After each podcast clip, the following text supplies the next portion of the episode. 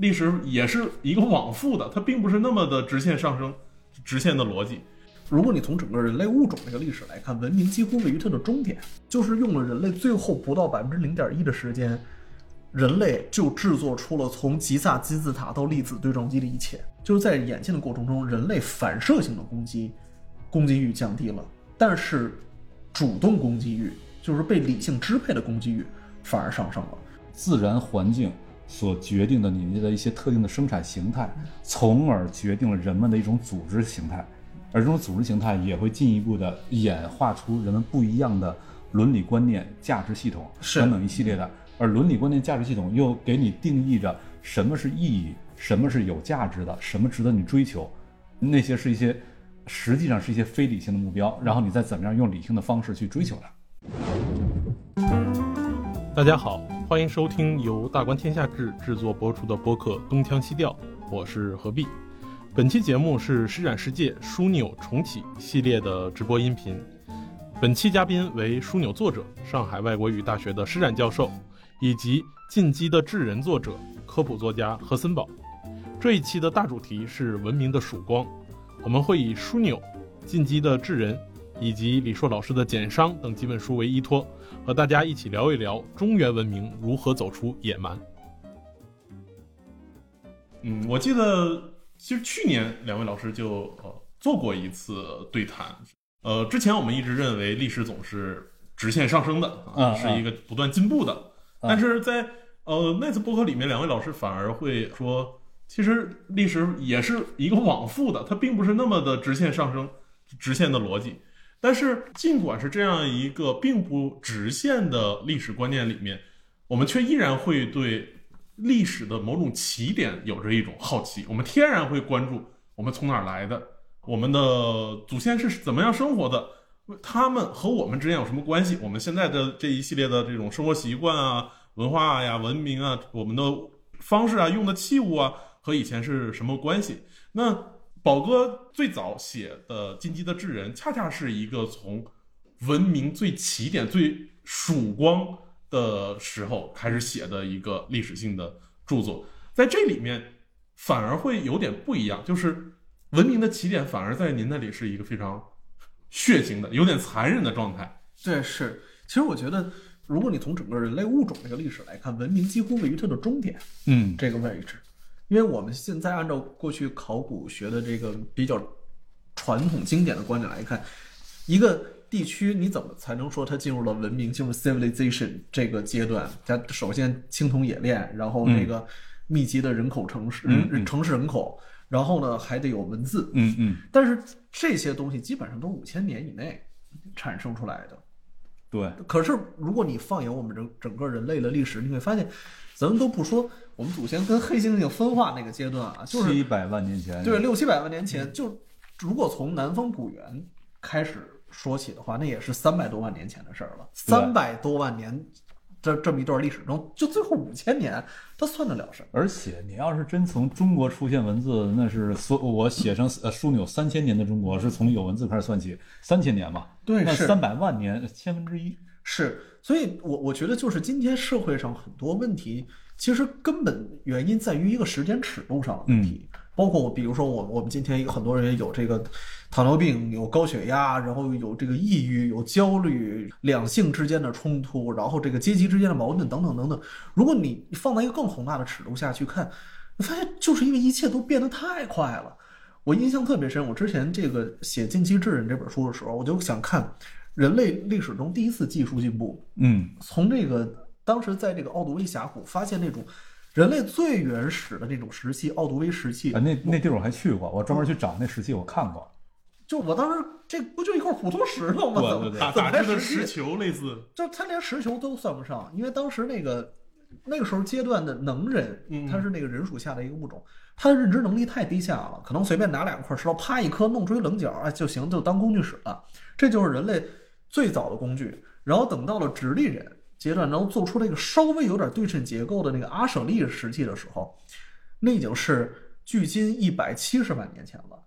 奥杜威石器什么时候出现的？距今二百六十万年前。就是说人类小一百万年，对人类历史中第一次技术进步用了将近一百万年的时间，而且所谓的进步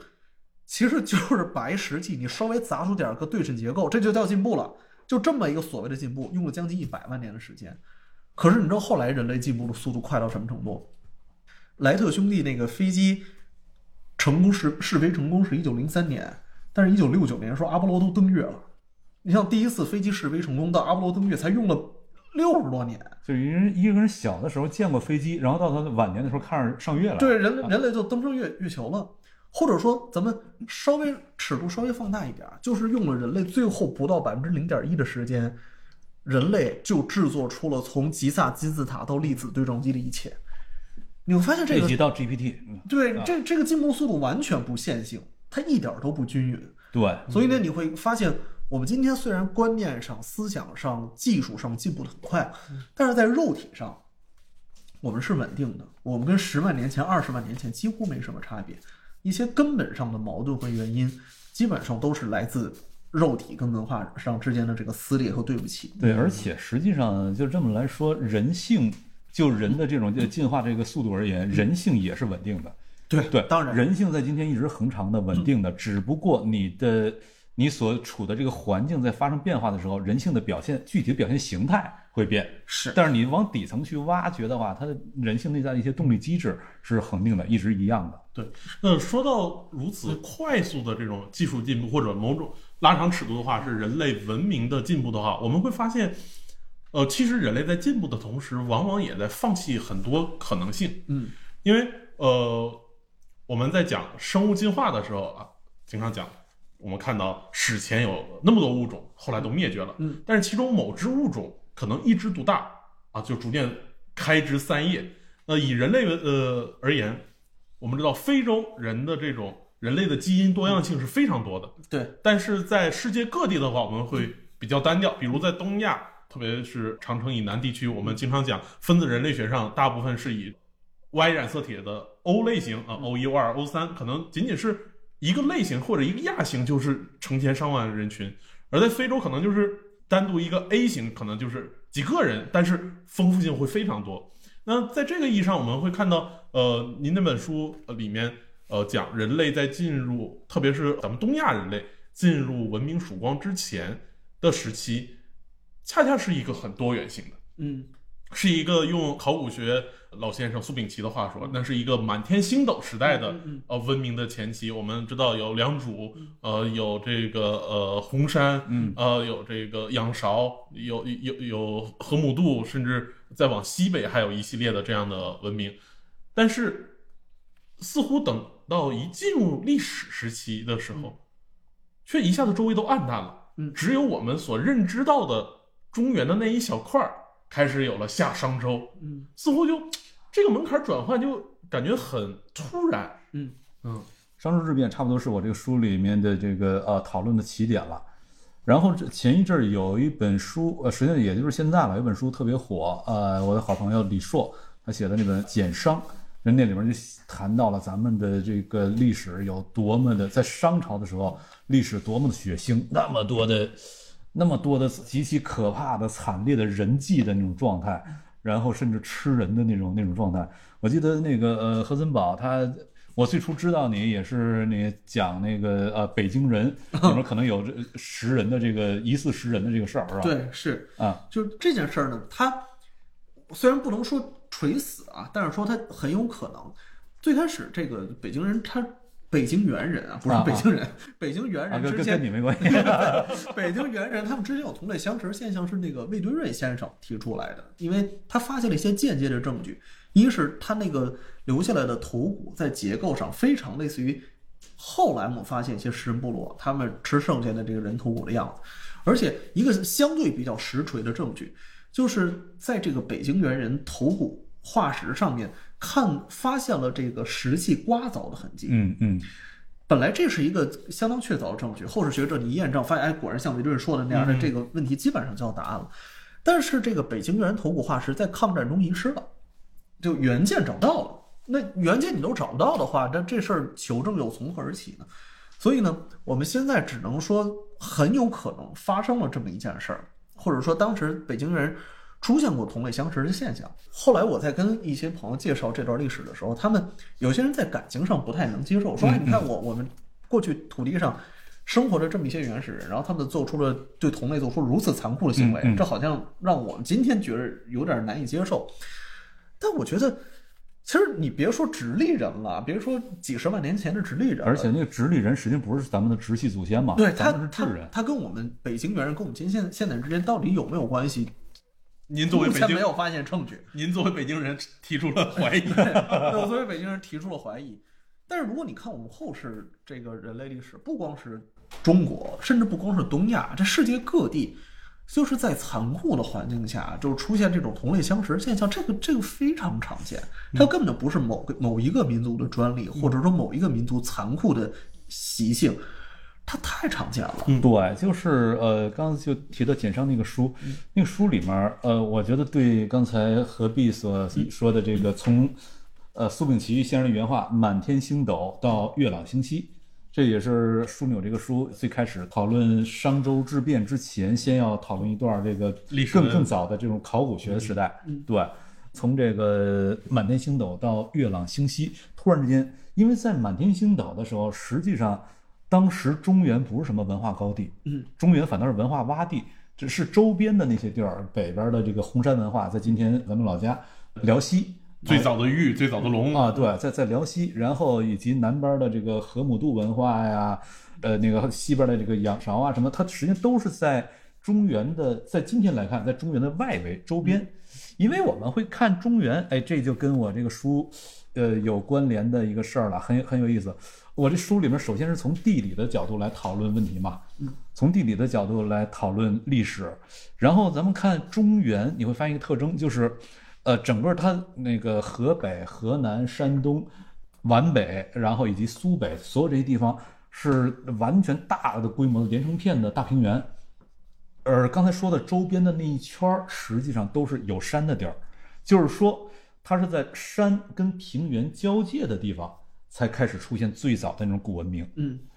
因为只有在这种地方，它的物产足够丰富，在你早期生产力还不够发达的时候，你在这个物产相对比较单一、不够丰富的地方，你说我就只干什么了？这这事儿你不大做得到。嗯，你只有在那种物产比较丰富的地方，你才能够开始出现比较复杂的分工，然后最初的文明才能够出现。对，所以它是一定是在中原跟那个周边的这个山丘陵跟它交界的这一圈儿的外围边儿上，它才能够出现最初的文明。这个呃，实际上咱看一下另外一个很有意思事儿，也可以从这里面获得解释，就是京杭大运河。嗯嗯，我最近经常跟人跟人聊这事儿，我说京杭大运河，想没想过为什么它是从京修到杭，或者说从杭修到京？因为你看一下中国地图就会注意到，杭那是刚才咱说的那片平原的最南端，嗯，从杭再往南走就进入到浙东丘陵，然后到这个呃福建的丘陵，到两广呢一路全都是丘陵。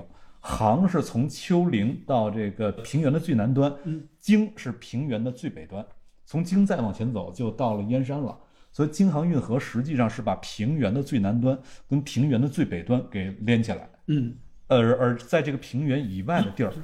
到历史时期就开始进入到一种战争关系了。所以这这边它要这么连起来，那么相应的也是在最初周边那种平原跟跟这个山地的过渡地带，它最初能够出现古文明的起点是在那儿。嗯，但是到后来，呃，这些各个文明彼此之间要交互，交互的时候，中原是一定是他们必经之地。嗯对，那么交互的足够多之后，这个地方可能会开始融合一些东西，融合了之后就到了，呃，刚才咱们聊到简上那个书夏的时候，实际上它的这个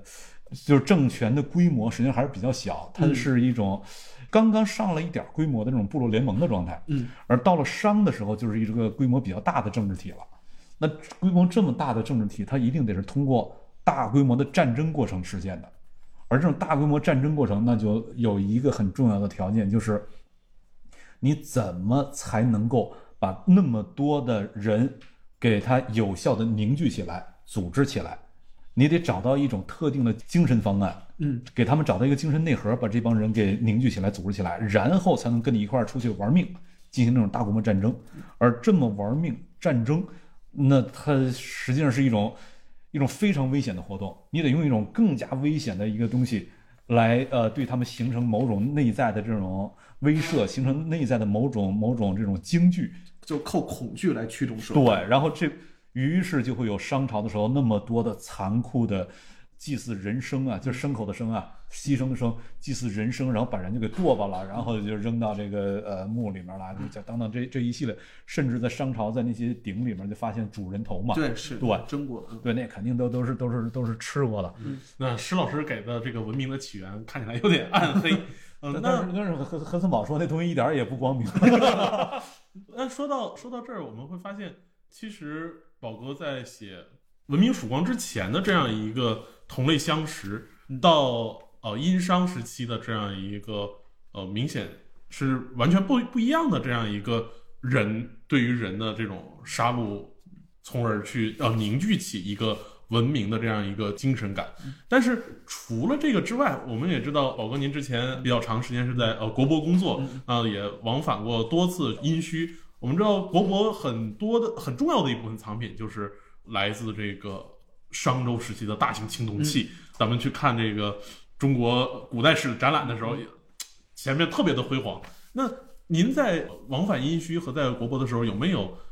除了施老师刚才讲那么黑暗之外的一种，让你感觉到这种进入到文字时期的这样一个文明和此前非常不一样的那些器物，给您留下最深的印我象？说突然涌现出一个什么东西，一种感觉是吧？对，有一种我觉得反而就是我体会到比施老师更黑暗的东西，更更暗黑的东西。我有一本书叫《这个人性悖论》，它的作者是美国的一个神经科学家，叫这个好像叫理查德·兰厄姆吧，应该是应该是这个名字。首先，他说了一个特别有意思的现象，就在自然界中，像这个种族灭绝这种事儿，genocide 这种事儿，几乎很少会有动物做到。其中呢，有两类动物非常热衷于这件事儿，一个是智人，就咱们，还一个是还一个是智人的近亲黑猩黑猩。猩猩啊，黑猩猩竟然也会搞这个种族灭绝的这事儿。当时他们黑猩猩是是怎么做种族灭绝呢？是一个黑猩猩部落里专门有几个这个身强力壮的雄性在自己的领地附近巡逻，在巡逻的过程中，如果他们发现有其他部落的这个雄性落单，他们就会凭借数量优势，然后围杀敌对部落这一只黑猩猩。然后比如说有两个同伙摁住那个目标的胳膊，然后另外一个同伙是锤死他或者咬死他，等等等等，他们就不断的凭借这种数量优势，这个捕杀敌对部落的黑猩猩，直到敌对部落被彻底的击溃，然后就完成了一次种族灭绝。但是黑猩猩这种行为，它跟智人的这套还不太一样，为什么呢？因为就是随着这个神经科学的研究，这个这个作者啊，他发现了一件事儿，说过去一直有一个问题在讨论，人类随着演进，随着时间的推移，它的攻击性到底是变强还是变弱了？我们过去认为这是一个问题，但其实是两个问题，因为人的攻击性分两种，一种是反射性的攻击。比如说我我在大街上走路对，然后您您踩着我脚了，或者您撞着我肩了，我一下就火了，就失控了，就跟您扭打在一起，这是一种反射性的这个攻击欲。还有一种呢是主动性的攻击，主动性的攻击是什么呢？是一种被理性支配的一种残酷的攻击，有目的的。对，比如说您踩了我脚了啊我当时没说话，然后回家呢，我我找了一块砖头，在您回回家路上埋伏您，我啊才走过来，梆给敲您一砖头。你看，整个我的这个攻击过程是在理性、精心在思维的这个指导之下完成的。心策划了。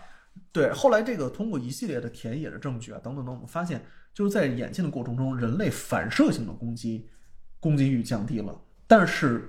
主动攻击欲，就是被理性支配的攻击欲反而上升了，这是特别有意思的一件事儿。我们抑制了冲动，嗯，但是我们那种广义上的侵略性，或者说那种被人类理性所支配、所指挥的那种侵略性、那种杀戮欲，反而增强了。我去看这个，实际上或者说他仍然是想攻击，仅仅是能够延迟满足了嗯，对，啊可以可以这么说，他进攻的更高明了啊对可以这么说。比如说，如果您去看这个旧石器时代，这个人类互相搏杀的过程，你能看到那更多是一种反射。比如说，就你你看我，然后我觉得这是一种挑衅，嗯你瞅啥你你瞅啥？然后我我我急了，咱俩就就打起来了，拿石头叮咣五四一顿打。但是如果您看这个商朝时期，很多那个文物，包嗯括他对人生的杀戮，包括这种残酷祭祀，你能看到，那完全是在理性的支配下高度精密的一种社会组织行为。他不是说一时情绪失控了，嗯我要弄死那么多人，不是的，他们有一套仪式，有一套意识形态的解释，嗯有一套规程，有一套制度，哎，我们要先怎么样，后怎么样，然后。比如说羌人啊，我们要这个怎么献祭，然后或者东夷、东夷抓来的人，我们要怎么献祭？这样的人，这种身份的人，我们要啊如何比？比如说弦，就是我们用斧斧钺给他给它分解掉，然后献给神明啊。这种人，这种人我们是要用蒸煮的方式。哎，这反而透出了一种更加冷酷的一一种更加深层次的冷酷，就好像汉尼拔，汉尼拔他作为一个这个一个狂魔，食人狂魔。他在行凶的时候还很优雅，嗯对哎，放着古典乐，对对然后这个拿着精美的刀叉，然后还这个拿餐巾擦着嘴，但他越是优雅，就越体现出那种冰冷的残酷。对这是商朝文明，就是商朝整个这个王朝给我带来的一种感官。那在殷墟，您有没有感觉到，哎，可能还这样一个残酷民给我们后世留下来的一些什么呢？我我觉得在很大程度上，他给出了一个基本的叙事。嗯比如说，在商朝时期还没有皇帝这个概念，这是没有的。但商朝时期是有天子这个说法的，就是我我这个权力从何而来？嗯从从遥遥远的苍穹而来。然后呢，我我为什么作为上王，我为什么可以主宰这个世界？是因为这个是神明给予了我力量。等等到了这个周朝的时候，他对这事儿进行进行了一个道德化的解释，说啊，你你虽然是这个曾经老天爷看你觉得不错，把权力赋予给你，但是你道德品性太差，嗯所以老天爷不待见你了。现在我们周朝人，啊，我们就如品德如何高尚，我们如何这个就是能善待天下，善待百姓，发扬我们的这个道德品质。所以现在老天爷看我顺眼了，然后从此之后，他就开始把权柄交给我。之后历朝历代，这个王朝都在追寻着周朝这个叙事，那个叫什么说“天命弥长，唯德是辅”，就这个说法一直延续到整个中国的后世，但它的源头其实是从商朝。对，但是就是这个，咱又说到从我读简商那个书里面，我注意的之前我没有注意到过的一个东西，就是在商朝的时候，它极其的暗黑嘛，嗯，就那么的去把人给给剁，而而且就刚才何森宝说的，以非常某种意义上工具理性的意义上，高度理性化的方式，在做一个高度的不理性的事情，是他的目标完全是一个不理性理性的疯狂啊！对，理性的疯狂。然后到了周朝的时候，周公却突然他搞治理作乐，搞出了一整套的说法，而且这一整套说法的一个目标是什么呢？就是让人彻底忘掉那种事情的存在。嗯，不是说呃，所谓彻底忘掉，不，呃，通常我说我让你忘掉，实际上你实际上记得很牢的，只是你把这事儿我就不放心里了，我把它这事儿我让它过去了，这个忘掉。周公那个都不是这个意义上忘掉，而是抹掉，嗯就当它不存在。周公通过治理作乐，把那种那种些暗黑东西完全就给抹掉。跟一个朋友就聊过，那朋友就说，呃，商朝那不是周朝敌人吗？你把他那暗黑东西说的越多，这不就越彰显你的正当性吗？嗯。然后，但是那个在那个书里面就可以看到，实际上周公要把那东西给抹掉的意图是什么？因为那一系列暗黑不是内在于商朝人的，是内在于一般的人性的。是对，如果你天天在讲这个的话，备不住哪天我们周朝人变得跟他们一样，嗯，变跟他们一样，那么我们的下场不会比他更好。嗯，而且就是在那书里可以看到，一开始刚刚这个武王伐纣刚伐完的时候，武王真的就是几乎有可能变成下一个商纣，他那对他也搞了一系列大规模的人祭的活动，你几，所幸就是武王就活了一年还是两年就就死了。死完之后，整个这个权力实际转移到周公手里了。周公开始做一个系统性的把这个记忆完全抹掉的一个工作，通过抹掉这个治理作乐，才能让你一个，呃，就是普天之下率土之滨这样一个新的具有普世性的一个秩序，一种一种理想，一种正义的观念，这东西能够浮现出来。周公看来，这才有可能把我们导向一个更加。更加可遇的、更加 desirable 的那样的一个一个方向，嗯，那您在呃《枢纽》这本书里面，其实呃虽然是从啊三千年前的中国开始讲起，但是相当程度上，作为一个中国民族精神史的生成的话，周公治理乐在《枢纽》这里面其实更有着一种文明起点的感觉。嗯嗯嗯，当然，文明起点就是你可以从两个角度说，两个两个层次上说。一个层次是刚才何森宝所说的，就是你从动物脱离开来了、嗯 o k 那它是需要一个一些一系列特征的，那是一个文明起点。然后，但脱离开来之后，有可能你仍然是处在一种，就是你会祭祀了，你会什么？实际上，咱们今天在呃土耳其那边哥贝利克遗址什么的，发现一万多年前那种祭祀遗址，那些祭祀什么都有了，但是你仍然没有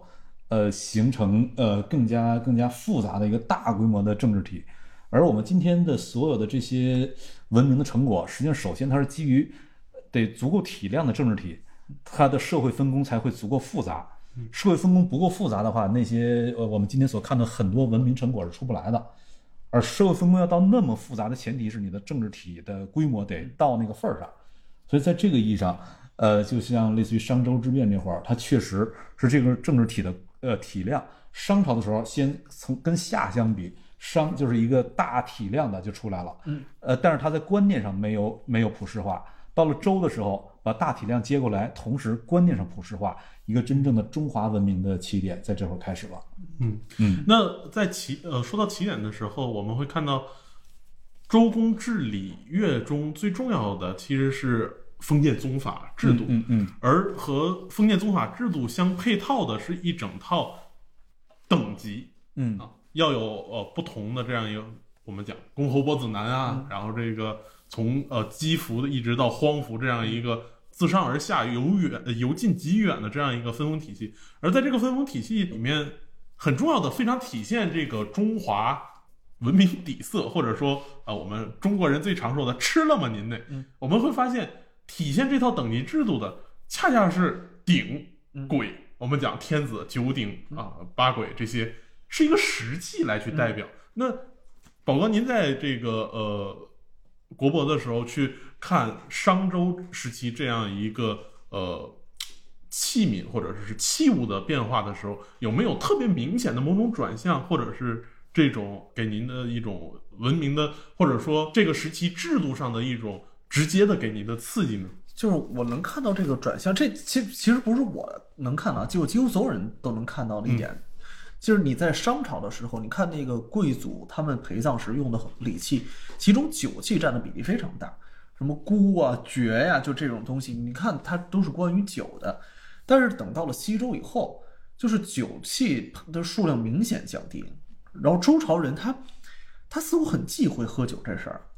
他在这个给贵族祭祀摆这些礼器的时候，九鼎八簋、七鼎六簋、五鼎四簋等等等等，它都是食器，吃饭用的东西。就吃饭它不耽误事儿，他们一直觉得喝酒耽误事儿。您看那个大禹鼎，大禹鼎里边的这个铭文都说了，说哎，这个商朝人他们就是因为喝酒，所以没有好下场。然后现在你这对你作为一个那个贵族，然后呢，你你得辅佐周天子，然后这在辅佐周天子的时候，你记住，你不能酗酒，你不能去喝太多太多的酒。我自己的一个暴论啊，这不是严肃学术观点，我自己的一个暴论是，就是商朝人，因为他们过于的崇奉鬼神，他们可能需要酒精来让自己进入到一种迷离的状态。进状态，对，很这世上很多民族对，都都会干这事儿。比如说，有人用那种这个这个植物毒素，可能说啊，就是闻到那烟以后就就那劲儿上来了，嗨了，都进入迷离状态，好像通神了。有的民族是那个用癞蛤蟆，嗯它那个嗯癞蛤蟆后背会分泌神经毒素，嗯它舔了以后也也会进入到那种神经状态。像那个欧洲，欧洲有的这个当时的这个蛮族的战士是吃蘑菇，嗯吃那种毒蘑菇毒蘑菇，吃完毒蘑菇以后也进入到那种亢奋迷离就跟现在云南人似的。对通通神的状态。我还想试试呢，我我后来云南人跟我说你是作死，酒精也是，酒尽管那个时候酒的度数不多，但是长期的这种大量的酗酒，它也会让人进入一种迷离的，然后恍惚的那种状态，跟当时鬼气森森，或者说这个，或者说跟这个崇神奉鬼的那种社会风气契合的特别好。所以商朝人他那个戏剧中酒气的比例非常高。等到了周朝以后，周朝人就忌讳这个了。你们过去那么残酷的杀戮啊，就是为了奉献你给你们残酷的神。我我们现在不聊这个，我们要建入建立一个理智维系的社敬鬼会，神而远之。敬鬼神而远之。然后呢，我们做一些温和的事儿，我们做一些吃饭这样的事儿，不要再进入那种荒诞的、疯狂的、迷离的状态。这就是为什么我在这个器具中酒气的比例降低了很多。对他就是刚才说到这个，我就想起我之前看一书特有意思，呃，讲这个西班牙人征服之前的美洲，嗯说为什么西班牙人能征服呢？当然原因很多了，嗯，呃，其中有一个特别有意思的原因，就是说，因为你能够征服，就意味着你这边能够进行大规模的组织，嗯那边人就算多，但他组织的效率、组织的能力非常差。那你就是人虽然少，但你组织的效率高，你照样能够干败他嘛。嗯。所以就是呃，而你要进行这种大规模组织的能力，有个前提是你得用一种比较理性化的方式来想问题。嗯呃，但是美洲印第安人他在这方面就始终差点事儿，而差点事儿有一个特好玩的一个地理性的原因，嗯，就是美洲大陆上所出产的致幻植物占全地球致幻植物种类百分之八十，所以这帮哥们儿天天就在那通灵，就通神的，就是没他不会以一种理性的方式来进行组织。对我我还想想起这个有这么一个考古，一个考古发现大汶口，当时说那个有有这个一一个新石器时代的头骨，这头骨上钻了一个眼儿啊，然后他，他钻了那个眼儿之后，发现那个钻那个眼儿的骨壁四周还有愈合的痕迹，就说这个人哪手术对哪儿开了洞以后，他还还活了一段时间。然后呢，别人就说这不可能，新世纪时代你连金属器具都没有，你还给脑袋开孔，这人肯定死了。结果呢，就发现其实世界上其他地方，特别是拉美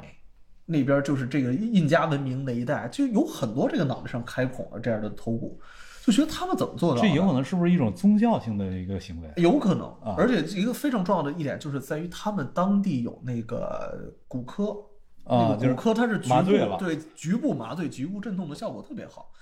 然后呢，就这很可能促进了他们开颅手术的发展。这当然只是一个假说啊。但是你大规模组织搞不起来了，于是西班牙人一来，你你就搁这儿了。我我至少我觉得他这个观点有一定道理，因为我我看过一本书，就是介绍这个南美的这个致幻植物的，说他们那个印第安人滥用这种致幻品，这个滥用到什么程度？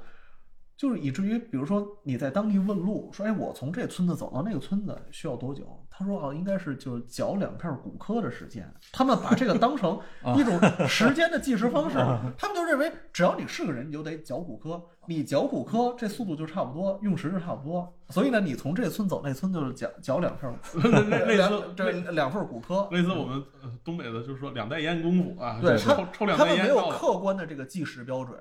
这以至于用这个服用致幻植物的这时间来当当成一般计时标准，啊，他就你就可可想而知滥用到什么程度。对那这个意义上，其实呃，周公重新治礼乐，反而是把某种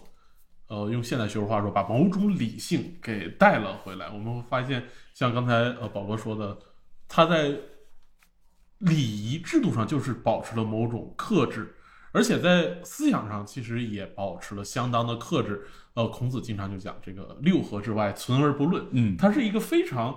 内向的，或者是非常在世的这样一个关注的文明。嗯嗯，那施老师，您这次在枢纽里面去讲这样一个文明的特点的时候，您觉得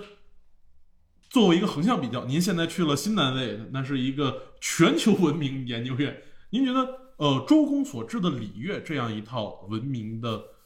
奠基，或者他给中国中华文明带来的某种基因，跟世界上其他地方有哪些不一样？嗯，我觉得这个问题，从咱从另外一个角度来回应这个问题哈，就是以前经常说，有有人经常说说这个中国是四大文明古国里面唯一的一个留存到今天的国家。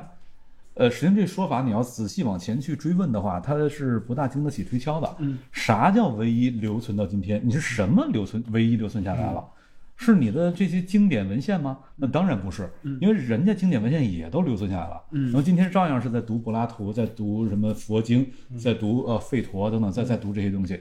那么呃，中国这边唯一留存下来的是什么呢？实际上是那个文明它的肉身载体，那个帝国，那个政治性的肉身载体帝国，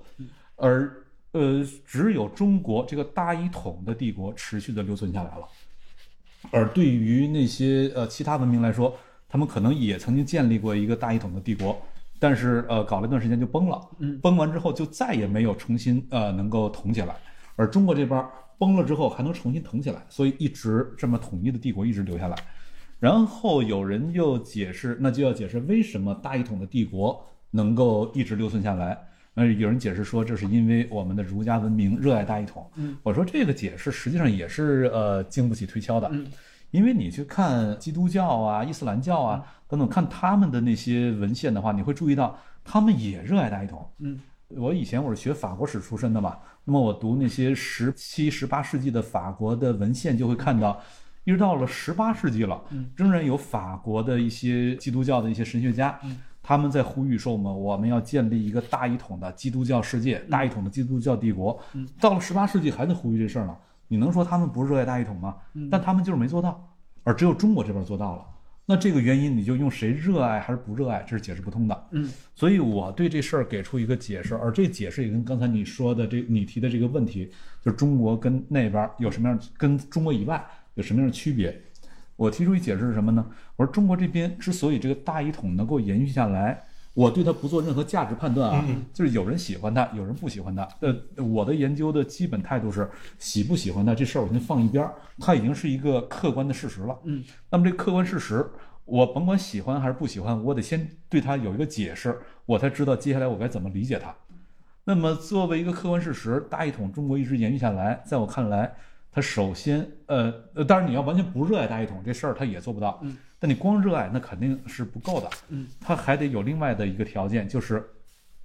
呃，财政跟军事条件。嗯，这个财政军事条件是什么呢？你这是否能够有足够大规模的财富池子，然后中央的朝廷还能够低成本的进行资源汲取？嗯，这两个条件缺一不可。两个条件全都具备之后，你是否能够越过一个门槛儿？那个门槛儿就是你的中央政府的力量对任何地方性的反抗力量都具备碾压性的优势。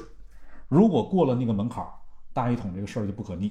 如果没过那个门槛儿，大一统这事儿可逆。嗯，那么这个门槛儿怎么过去呢？首先得看是否有足够大规模财富池子。嗯，而在古代那种传统经济时代，财富的规模，呃，传统经济时候财富规模大致可以同比例的兑换为人口的规模。呃，而那个欧洲它纬度很高，实际上它的人口密度很小，就跟东亚、南亚相比，人口密度很小，所以它的财富的池子的规模不够大。嗯，财富古代财富池子规模够大的只有俩地儿，一个是中国，一个是印度，所以这是第一个条件，财富池子是否够大。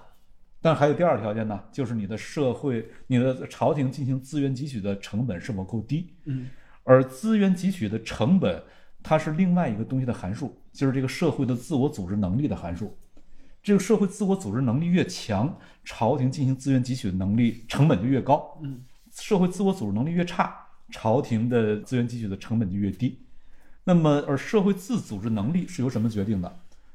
是它的社会结构，就是你这社会里面是否有大量的土豪，遍地都是土豪。嗯，有土豪存在的话，土豪他天然的是有组织能力的，把社会给组织起来，然后只要他能有这种组织能力，他对朝廷的这种汲取也是有一种反抗能力的。在这种情况下，社会有足够多土豪，土豪不是说小财主啊，有可能是这个横跨州县的那种那种规模的这种世家大族。呃，对，是大族，甚至类军阀，嗯。就是最起码得是大族，世家大族，就是他的家里的这种势力横跨州县，嗯，那么在这种情况下，他能够形成足够强的这种社会自组织能力，朝廷就没有这个汲取的资源能力，此时朝廷对地方的反抗力量就没有超越过刚才说的那个碾压性的优势，没有越过那个门槛儿，嗯，那在这种情况下，这个大一统就是可逆的。那么咱们去看印度，印度它的社会自组织能力是很强的，因为它的宗教嗯种姓制，基于种姓那四个种姓，它天这个社会天然的是结构化的，嗯而这种结构化就使得你的朝廷要想从这儿汲取点什么东西，人成本非常高，因为社会自组织能力很强，它的这种抵抗反抗的能力就强，嗯所以朝廷汲取能力就比较差。在这种情况下，就算他有出现哪个高手，比如出现什么孔雀孔雀王朝那个这个王那个王什么的，阿育王那个对啊，出现这些高手，他把这个给捅起来了，捅完之后，在你这个帝国的上升期，大家伙儿跟着你一块儿混都有肉吃，嗯，那么愿意跟你一块儿混是统的。但是，一旦你帝国进入了下降期，大家伙儿一哄而散，你朝廷是没有能力把大伙儿给给拢住的，嗯，他他就崩了。所以，印度历史就是隔几百年统一次，统完之后过一段时间进入下降期了，崩了，嗯，然后再隔几百年再统一次，几呃过一百万年下降期又又崩了，嗯，而直到英国人来了，他才用现代经济对传统经济形成一种降维打击，然后才真的把这个统给统住。但中国这边我们就发现不一样了，就是在秦汉开始就进入到大一统了。但是这个大一统，我们会发现还有另外一个非常重要的历史节点的变化，也是我在枢纽这里面，呃，我把它分成了几个部分嘛，就是第一个部分周秦之变，呃，第二个部分唐宋之变。唐宋之变是中国，周秦之变是从这种就是分封割据变成大一统，这是一个中国历史上很重要的变化。当然更往前还有个商周之变了，然后后面唐宋之变又是一个重要变化，就是唐跟宋它都是有中央集权的皇帝了。但它仍然有很大的变化，变化不是在政治层面上了，是在社会层面上。就是在唐宋之变以前，中原的社会是大量的呃土豪的，嗯，都是咱说那些世家大族，大量土豪。于是皇帝，呃，朝廷他想从社会汲取资源，成本很高，那么大一统就可逆，因为他对地方没有形成在财政上没有形成碾压性的优势。所以咱们看中国历史会注意到，从呃秦汉。到呃宋之前的历史是长期大一统，然后长期大分裂，再长期大一统，再长期大分裂，它的大一统是可逆的。嗯嗯。但是唐朝中后期就出现过两次大的动乱，一次是安史之乱，再一次是黄巢起义，这两次基本上把豪族全都给洗没了。嗯，整个社会就进入到一种散沙化的状态。社会散沙化之后，意味着社会的没有豪族了，没有土豪了。你只剩下小地主了，嗯，小地主的组织能力那就差远了嘛，所以社会的自我组织能力急剧下降，朝廷的汲取成本、汲取能力急剧上升，成本也急剧下降。那么在这种情况下，刚才说的那个门槛就迈过去了，我对地方的反抗力量就有碾压性的优势了。嗯，而一旦到了这一步，有碾压性优势，大一统就不可逆了。所以咱们看宋朝之后的历史，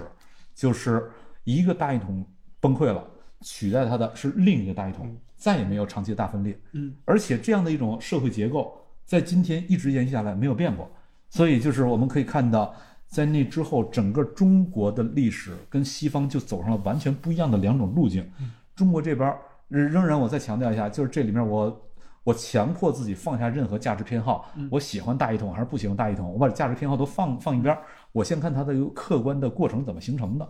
那么这样的一个条件，这样一个呃环境形成了。而欧洲那边，它的这种呃贵族很多嘛，嗯，而且它的这个财富总盘子也很小，所以欧洲它是没有任何一个力量能够形成对地方反抗力量的碾压性优势了。曾经有两个人几乎做到过，拿破仑和希特勒，嗯，但是实际上地方有人起来反抗，最后他还是搞不定，嗯，还是搞不定，那你这个大一统实际上就捅不住，很快就崩了。但是中国这个查理曼也有戏。啊，对，但但是过了也也崩了吧，过几十年也崩了。那么在这种情况下，就是中国跟西方就它的约束条件完全不一样了，它的政治的这种组织形态完全不一样，从而他们回应政治的问题的时候，他面对的问题就不一样，他答案就不可能一样。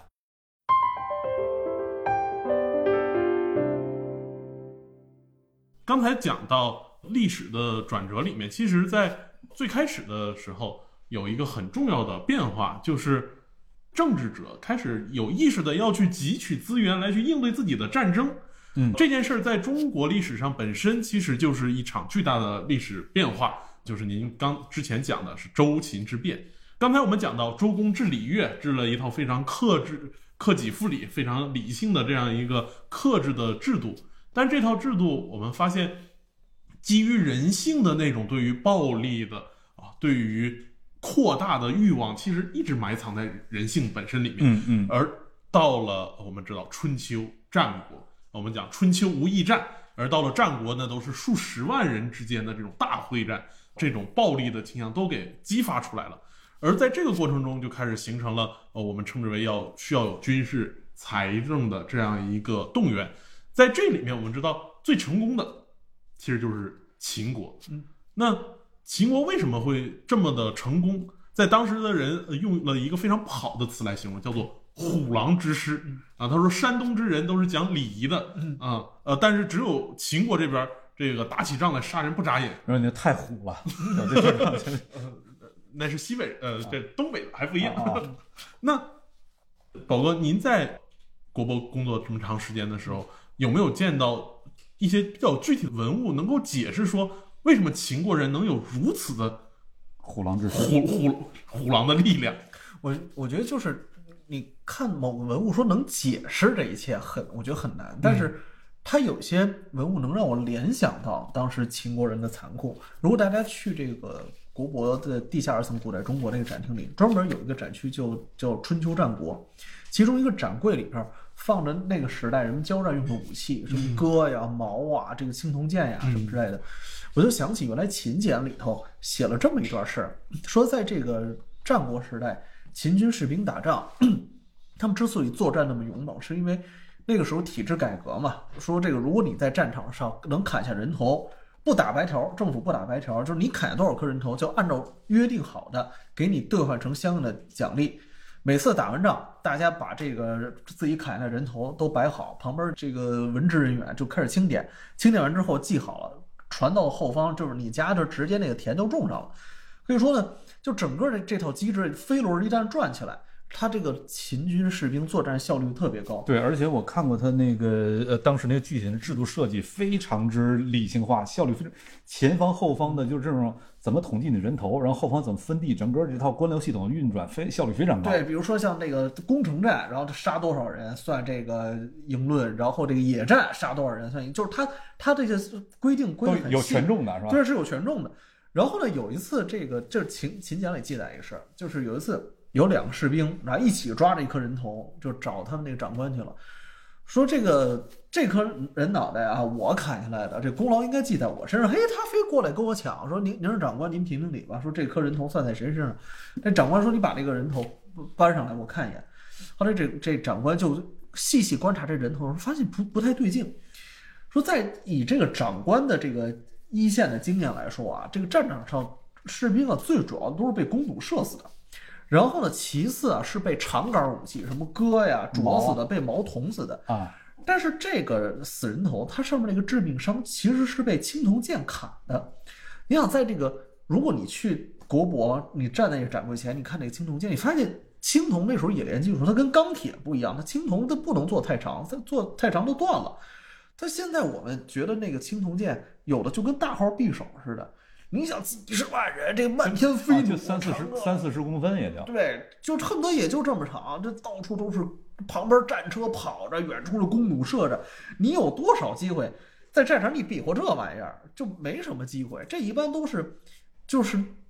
可能人在维持治安，或者在室内突然这个发生冲突的时候，你把这个短剑拔出鞘，然后你跟人比划。在战场上，你几乎没有机会用这样的武器。但是这个人脑袋却是被青铜剑给砍死的。这长官就说有点不对劲，马上就跟身边的这个下属说啊，你去问问附近的兄弟部队，看看有没有人，有没有士兵失踪没有归队。如果有人有士兵失踪没有归队的话，马上让他们部队派人来看看，来认一下是不是这颗人头。因为这说明什么呢？说明当时整个秦军在作战的时候已经进入到那种歇斯底里、完全背离人性的那个地步，就是为了抢功劳的话，我连战友都可以干掉，然后把人脑袋切下来回去去冒功。所以呢，你就可想而知，就通过这么一件事儿记载，你就知道当时秦国军队的这个精神面貌，跟还讲究礼数的那一些关东六国关东六国，那那完全不是不是一个概念。所所以我我就是在想，所以我在想，就是秦国的那套机制，它非常好的激发出了人类这个物种 本身就黑暗的那暗黑的那些暗黑的那一。对，所以，一旦历史进入到这样一个暗黑的状态的时候，就不得不再次需要召唤出能够制约它的力量。呃，我们知道，刘邦到了关中之后，有所谓的约法三章，嗯废除秦朝时候的一切呃科刑峻法，嗯嗯把事情变得简单。嗯同时呢，虽然说楚汉争霸，刘邦作为一个楚地人，嗯他运用的大量的军队其实还是老秦人，还是关中地区的有战斗力的这种秦军部队将项羽给消灭。但是他很快进入到了一个休养生息的阶段。嗯他汉朝汉初的统治者主动的将那种杀戮或者对于扩张的欲望，用黄老之术给它压制了下去。但是我们也知道，之所以采用黄老之术，很大程度上也是因为楚汉八年战争将整个中原地区打得也是非常的残破。在这个过程中，我们看到汉初有一个逐渐休养生息的状态，但这个时候我们会发现，历史的车轮在加速，很快这种扩张的心态就就仅仅仅过了四代统治者，到了汉武帝这时候就开始激又重新的激发出来了。但是这一轮的激发并不是一个内在于社会的杀戮的倾向，而是一个基于一个帝王的雄心，一个帝王雄心，而这个帝王雄心其实是有一个外部环境的，这也是呃施老师您在书中枢纽里面反复去强调的，说进入大一统之后的这个历史阶段呢，中国就不再是一个简单基于东西方向上的中原地区的历史进程，嗯嗯。开始进入到了一个带有南北性的，它基于生产方式、自然条件的本质性的这种差异所产生的某种跨越板块的这样一个互动，也就到了我们熟悉的汉匈之间的这样一个战争。嗯嗯嗯，对，就是呃，当然就是今儿这话题，我觉得呃不一定在这儿展开啊，嗯就是因为我后天跟郭建龙老师我们俩要聊，我们在那会儿聊的时候，可能会把话题更多的聚焦在中原跟草原的关系上，所以今天这儿我就是只是简单的说一下。我在这个书里面，我得出的一个，当然我这书里面都是有足够丰富的论证了，就是基于它的一个政治经济学跟政治社会学的基本的逻辑得出的一个结论，就是中原不统一，草原上就不会统一，草原上会是 N 多小部落那个彼此竞争的一个状态，但只要中原统一了，草原上迅速就会统一。这背后是有一个独特逻辑的，今儿咱就不展开了，先把这个只把这结论放在这儿。嗯嗯，那就意味着中原不统一，草原不统一，中原统一了，草原就统一。实际上，中原在塑造着草原，嗯，对。但是反过来，草原只要统一了，当然它所谓统一跟中原不一样，中原是形成一个大一统的官僚帝国，嗯，草原上实际上是形成一个庞大的部落联盟。但只要它统一了，它就会对中原形成巨大的军事压力，而中原这边要想活得下去，你必须得回应这个压力。而为了回应这个压力，那么你内部的政治啊、经济啊、社会啊等等一系列的特征的演化，都得实际上都是会被这个这个压力所规定、所决定。因此，在这个意义上，草原又反向塑造了中原。就是你离开中原解释不了草原，为什么它会统一啊？然后离开草原也解释不了中原，为什么你这儿会这么演化呀？就是互为解释、互为条件。所以我说，呃，中国史它实际上是一个体系史，而不是呃中原它不断发展、不断扩大，最后那个呃扩充为九百六十万，不是这样一个过程，而是中原、草原、西域高原多个板块不断的呃共生演化、互构、互相构造、互相生成，最终形成的一个体系史。那么在这个体系里面，就是中原跟草原，它会起到各自不一样的功能，各自不一样的作用。这个，这这，因为到后天跟郭郭建龙老师我们俩直播的时候，还会再回到这个话题，所以这儿且不展开。嗯，我觉得还是想跟刚才何森宝说的另外一个话题有所呼应，就是刚才你讲到秦那边，它是怎么样的一种，实际上人性已经异化了。是对，就是我是让制定这样的一个军工原则，是让你们出去砍敌人的。嗯，但最后你为了回到拿到家里那片地，你把自个儿兄弟给砍了，拿回来冒功。嗯，对，那整个这逻辑人性就彻底异化了嘛。是，你把兄弟都给砍了，实际上你就无法担保下次兄弟不会砍你。嗯对，那么在这种情况下，彼此之间战友之间的信任完全就破坏掉了，你这个军队也就没法搞了。嗯，就是他这种他那样的一种制度设计，实际上里面会导向一种人性的异化。但是从另一个角度来讲，这种人性的异化，因为首先就是周公想要遮掩掉的，就是人性当中的一些暗黑的部分，那不是因为商人，而是因为人嗯内在人性的一些一些东西，周公想要把它遮掩掉。但你越遮掩，他越会以另外一种方式，就弗洛伊德说的，你越怎么遮掩，他会越以另外一种方式会再冒出来，对你根本是遮不住。我之前还刚才这个呃石老师提到这点的时候，我突然就想起，我看过一个比较严肃的一个学术论证，就是秦这个政权向前不停的追溯的话，还是可以追溯到商，嗯呃，包括包括他们他们的图腾，就是都都以以这个以鸟为图腾，然后热衷于这个人训，《史记》那个《秦本纪》记载，其实它就是从关东东夷迁过去的。东夷来的。对，所以你看，就是但是当年是商的一个马仔，对对，后来我我当时就觉得这好像，就好像这个曾经这片土地上有一个强大而邪恶的王朝，然后呢，这个周朝人就奉天命击败击溃了这个王朝，但是后来秦再次崛起。再次崛起的时候，好像一个被封印的恶魔又又又重新盘踞在这个大地上。对从此他就秦或者说他代表了更久远的那个恐怖的商朝的亡灵，一直在纠缠着这片土地。对，但是那样的一种纠缠，某种意义上，我觉得它更像是一种一种内卷的结果，就是，呃，我为了回家能够拿过到那块地，我不得不比比兄弟先把人头拎回来，嗯，否则的话那块地就归他了。对，而为了先拎回来，我莫不如直接把你的人头拎走得了，就是把这个兄弟的人头拎走给得了。那么在这种情况下，他的这种呃人性当中暗黑那些东西，呃就浮现出来。实际上它是一个内卷的结果，就是你资源有限的情况下，呃很多的人在争夺那么有限资源，会内卷，内卷就会异化，异化到最后，实际上它的很很可怕的一个效应就是无底线者获胜。嗯，对，这但是你无底线到一定程度之后，实际上你整个这个秩序就自我崩溃了嘛，你跟战友之间不可能再信任了，于是人们得重新再去把一种能够让人有信任的东西，把它重新再再带回来。嗯，呃，于是就会有了刚才何必说的这种汉高祖他怎样去那个建立一个约法三章啊，相对比较温和的，但是到了一定程度，到后来又开始内卷了，于是暗黑东西就又浮现出来了。不过咱再说回来，就像汉高祖他能够约法三章，以及他能够黄老之治，就是说看上去比较温和，统天下也比较温和。坦白说，我在写枢纽这个书的时候，我一直在强迫自己要做两个事儿。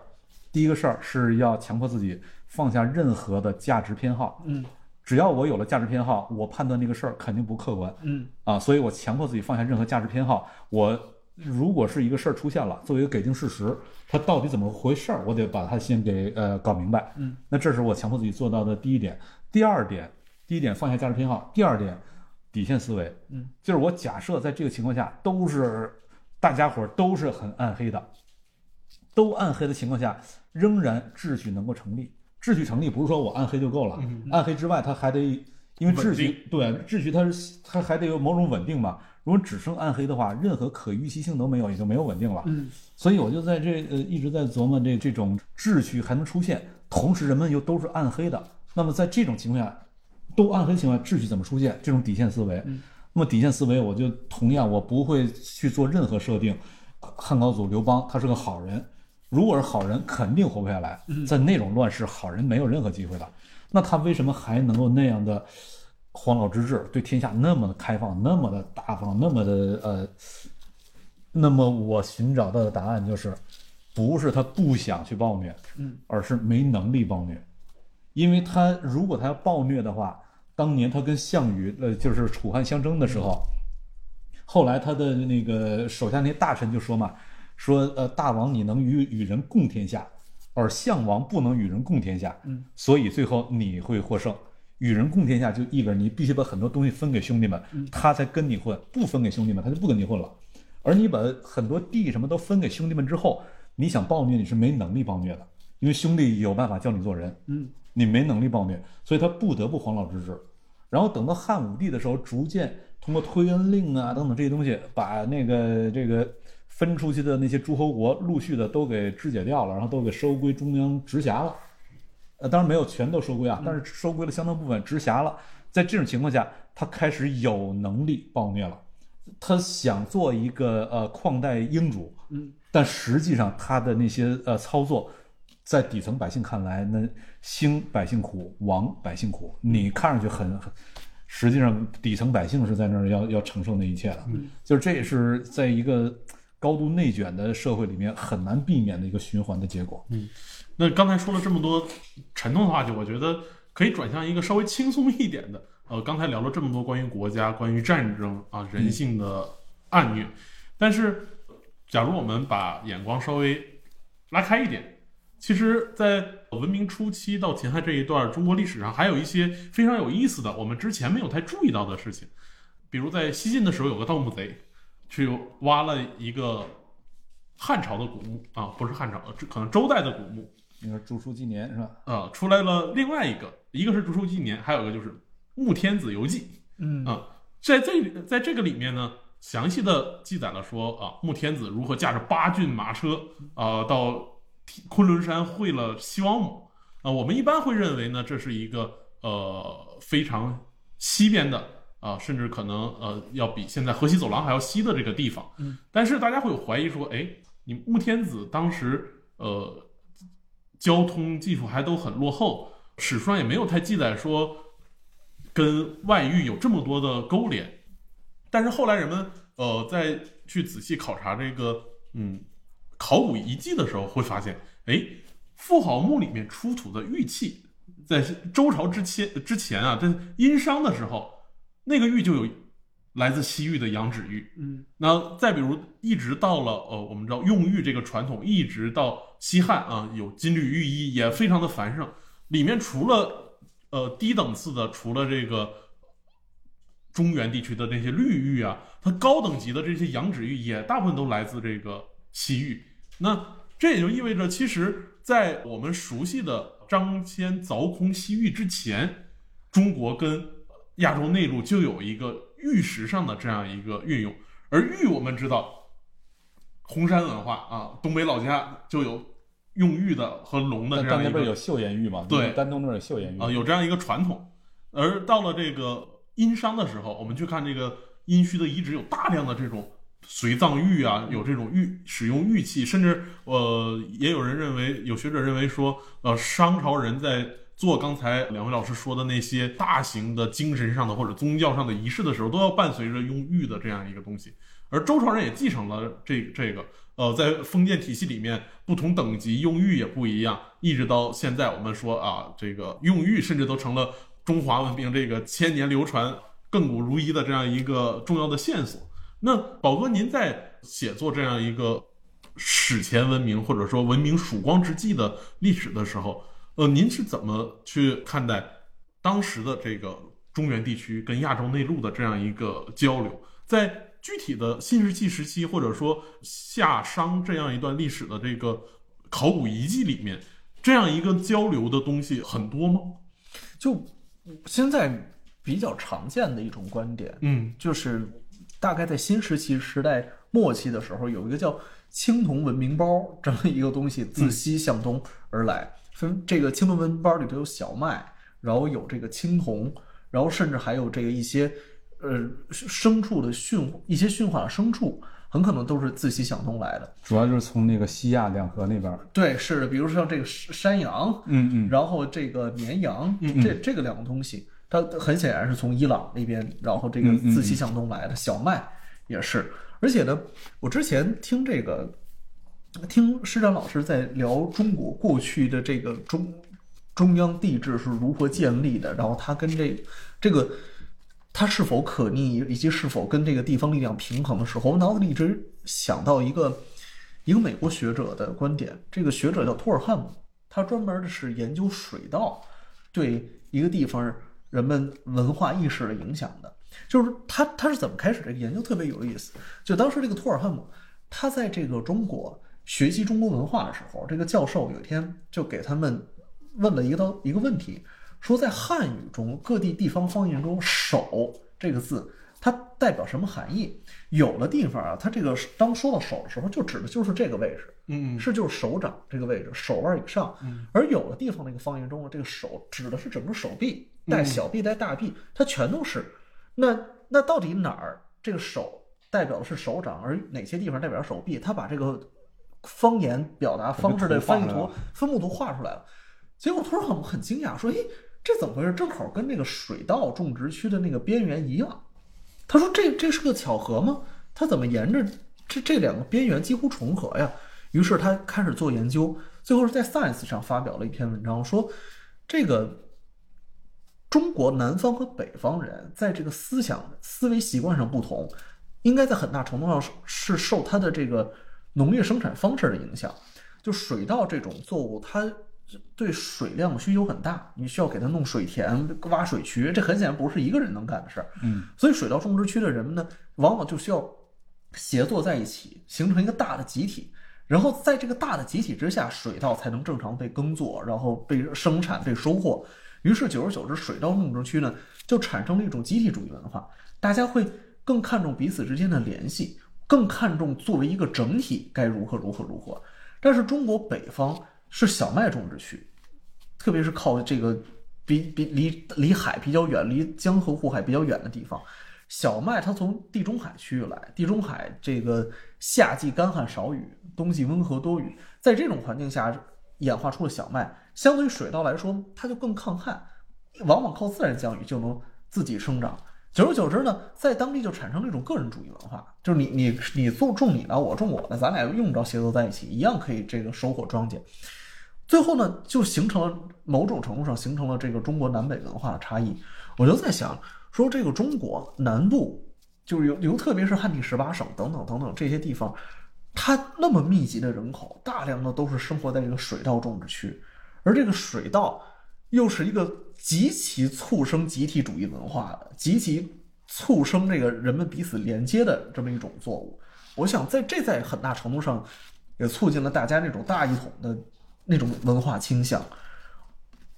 他们甚至还做过一个那个实验，特别有意思，说在这个中国南方和北方，他们找了很多个星巴克，然后在星巴克里还拿这个椅子摆成了一个狭窄的通道。他们发现，越是靠北边的人，他们越习惯把这椅子给挪开，然后再人再走去，说我要改变环境来适应我自己，这是一种个人主义倾向。然后到了南方，就是标准水稻种植区的地方呢，就是人们不会挪着椅子，他会自己侧身垫脚来给蹭过去。对我得改变我的行为习惯来适应这个环境，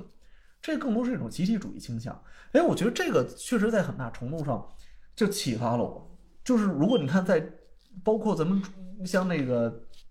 自宋以后，就进入到了完全的这个帝国的循环。那无论是宋还是明，还乃至后来的清等等等等，会发现人口最密集、最这个最拥护这个一个巨大统一帝国的这种意识形态的人口，都集中在这个水稻种植区。我我觉得这就算不是直接的联系，在某种程度上也是间接联系。可以说，水稻这种作物，它支撑起了中华文明。自一万多年前，它就开始支撑起人口，然后支撑起人口之上的意识形态，最后形成了我们今天的这么一种文化。我不管说它是一个权重很大的因素，但至少它应该是带来一些影响。对，水稻最早就是我看那个考古记录，就是中国是两种作物最早的这种原生的驯化地，嗯一个是在北京这一带是这个小米，对对小米、黄米两种对，种。然后一个是在那个洞庭湖那附近是最早的水稻，江西万年仙人洞那边，啊啊就是一万多年前的时候，水就水稻在这个中国南方这个长江一带地区就就已经出现了。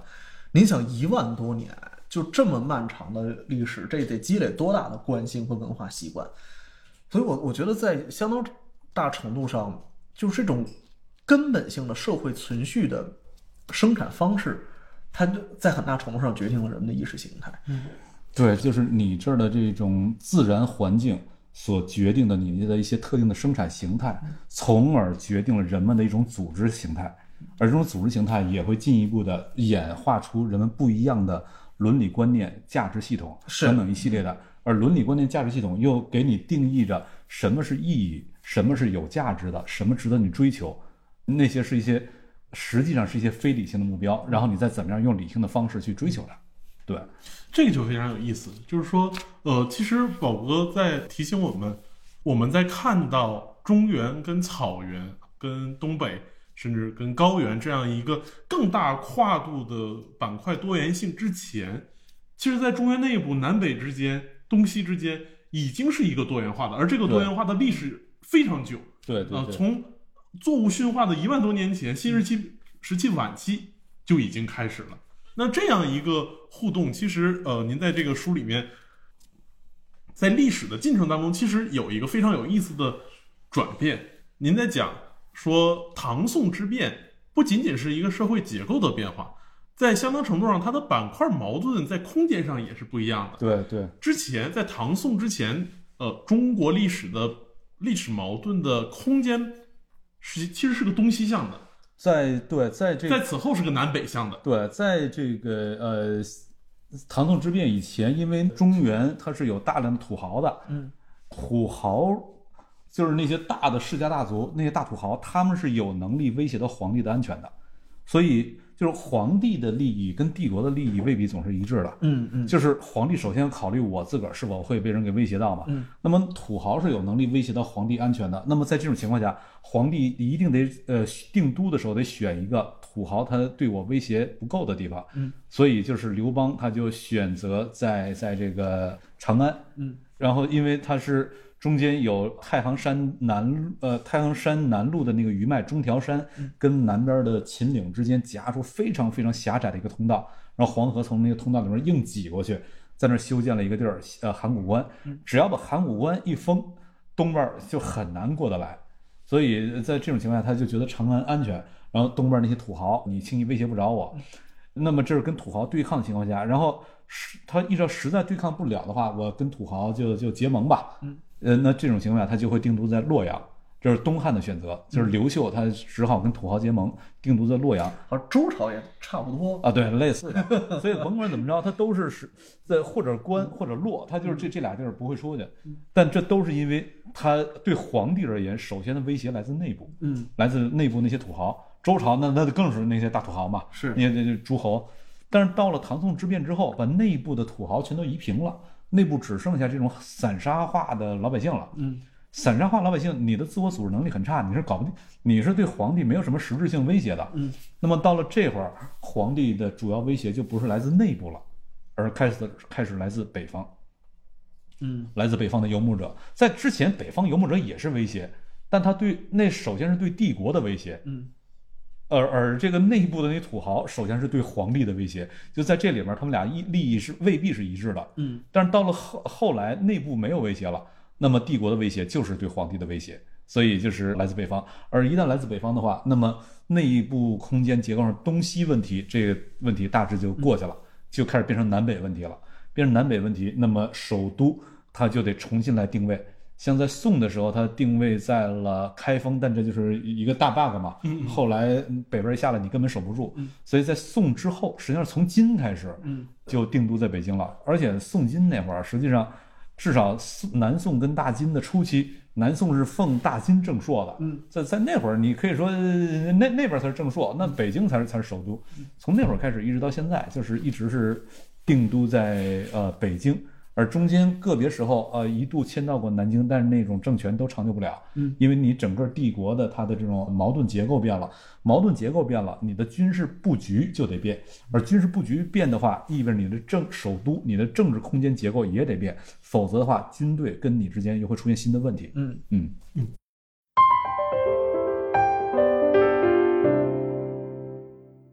好，那今天时间也差不多了，那请两位老师最后用两句话啊，简短的总结一下两位眼中我们东亚地区这个文明曙光到呃文明初期比较成熟的这样一段历史，两位老师是怎么概括的？你先来。那我我先来，就是 我我觉得文明初期就是城墙的拐角出现了直角，这这就是我对文明初期的理解啊，为什么这么说呢？对，这是这个许宏老师一个特别有意思的观点，说在这个新石器时代末期的时候，河南淮阳平凉台那儿有一个遗址，这个遗址当时在这个航拍往下俯瞰的时候，发现它这个城墙的这个拐角处，城墙拐出了一个直角，这是很有意思的。如果大家看早期的一些新石器时代的聚落，比如说像江寨遗址，你会发现是什么样？中间一个中央广场，然后四周建入几个这个呃聚聚聚集区，然后这个聚集区中间有一个大型房屋作为主体，四周环绕一些小型房屋，最外边再挖一圈沟壕，然后这这就是一个这个遗址的全部了。你会发现，就是这些房子都面朝中心广场，然后和中心广场这个距离都差不多。最后呢，这个一圈沟壕围的是一个不规则的圆形。你通过这个布局，你会发现离这个整个广场中央，大家也没有这个远近之分，然后呢，这个布局呢也没有高下，没有说我我我在你上边，你在我下边，没有。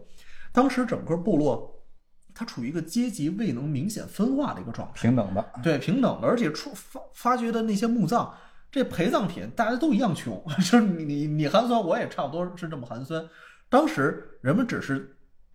一起住在，只是住在一起，空间上比较近而已，还没有什么这个阶级划分。但是平凉台遗址，那是距今四千三百年前，已经接近到这个文明时代的时候，你会发现它这个城墙开始出现拐角。为什么会出现拐角呢？是因为有人可以强迫别人按照自己的意愿去劳动。哎，我这么规划，你就得这么修，你别给我废话，我就是这么规划的。所以你会发现，当时一定是有人建立了政权，他可以强迫大家按照自己的意志，阶级分化出现了。对，去建建立这个建立这个城市，于是这个城墙才会出现拐角。后来，当时许宏老师就点出特别有意思一件事儿，就是这个政治型城市一个特点就是规规矩矩、方方正正。比如说北京，北京就是一个典型的政治型城市，它有东单就有西单，有东四就有西四。有东直门就有西直门，有天坛就有地坛，有日坛就有月坛，这这都成镜像对称。这很显然不是人口自然聚集形成的，它是自上而下的行政规划。西安也是长安唐长安城，那那布局跟棋盘一样整齐。但是您看，有些城市它就不是政治型城市，它是在这个地理和资源的影响下，人口自然聚集形成的。比如说广州，它是一个港口城市，你去广广州。出租车司机都不分东南西北，你问人路人说我们这儿不讲东南西北，你说是这个上下左右还行，上海也是，上海没有北京这种正南正北正东正西这样的路，所以你能看到不同地方它城市发展的逻辑是不一样的，你通过这个布局就能感受出来这个城市是自上而下还是自下而上。河南淮阳平凉台遗址就是一个典型的自上而下设计出来的一个城市遗址。这个城墙拐弯出现了直角，说明当时出现了政权，而有政权就意味着有国家，有了国家意味着这片土地上人们最早迈入了文明这道门槛。儿，所以我特别喜欢许宏老师的这段描述“见微知著”，他就是通过一个特别小的局部，看到了一个特别宏大的跃迁。就是有多少普通人将要为一个上位人的想法或者意志或者欲望要去 前赴后继？对，是的，那只不过是一个人的想法，但是千千万万的人却迫于组织、迫于某种压力而按照那个人的意志去行事。虽然这个看起来不像早先原始时代那样大家人都平等、童话般的平等、童话般的平等那样好，但。毕竟，这也意味着生产力的发展，这是生产力发展带来的一个必然结果。嗯，这就是文明的曙光。对，就是文明的前提是，实际上是一个阶级分化，然后它才能出现分工，有了分工，文明才真的展开。是有有人建立了秩序。对对对。那您用简单的两句话总结一下您眼中的这段中国早期的文明曙光到文明初长的这样一段历史？呃，实际上刚才讲的很多故事里面已经呃包含到了，就是。人们开始有意识的编织故事来掩蔽、掩盖一些东西了，来遮掩一些东西了。那么就意味着文明开始出现了。就是实际上，在人类最早的时候，呃，人是通过讲故事来形成一种超越血缘群体之外的认同。但那会儿的故事都是一种非反思的状态，就是你也不知道那故事怎么来的、怎么起源的，反正反正就是祖先都在给我们讲，于是我们就一直在传承它。那么这里面没有刚才咱们说的那种故意的一种遮掩，而在刚才咱们说到周公治理作月的时候，实际上他是故意的遮掩，把那些东西彻底让人就忘掉它的存在，就是完全不是忘抹掉它的存在，一种故意的遮掩。故意的遮掩意味着他对人性开始发生一种反思，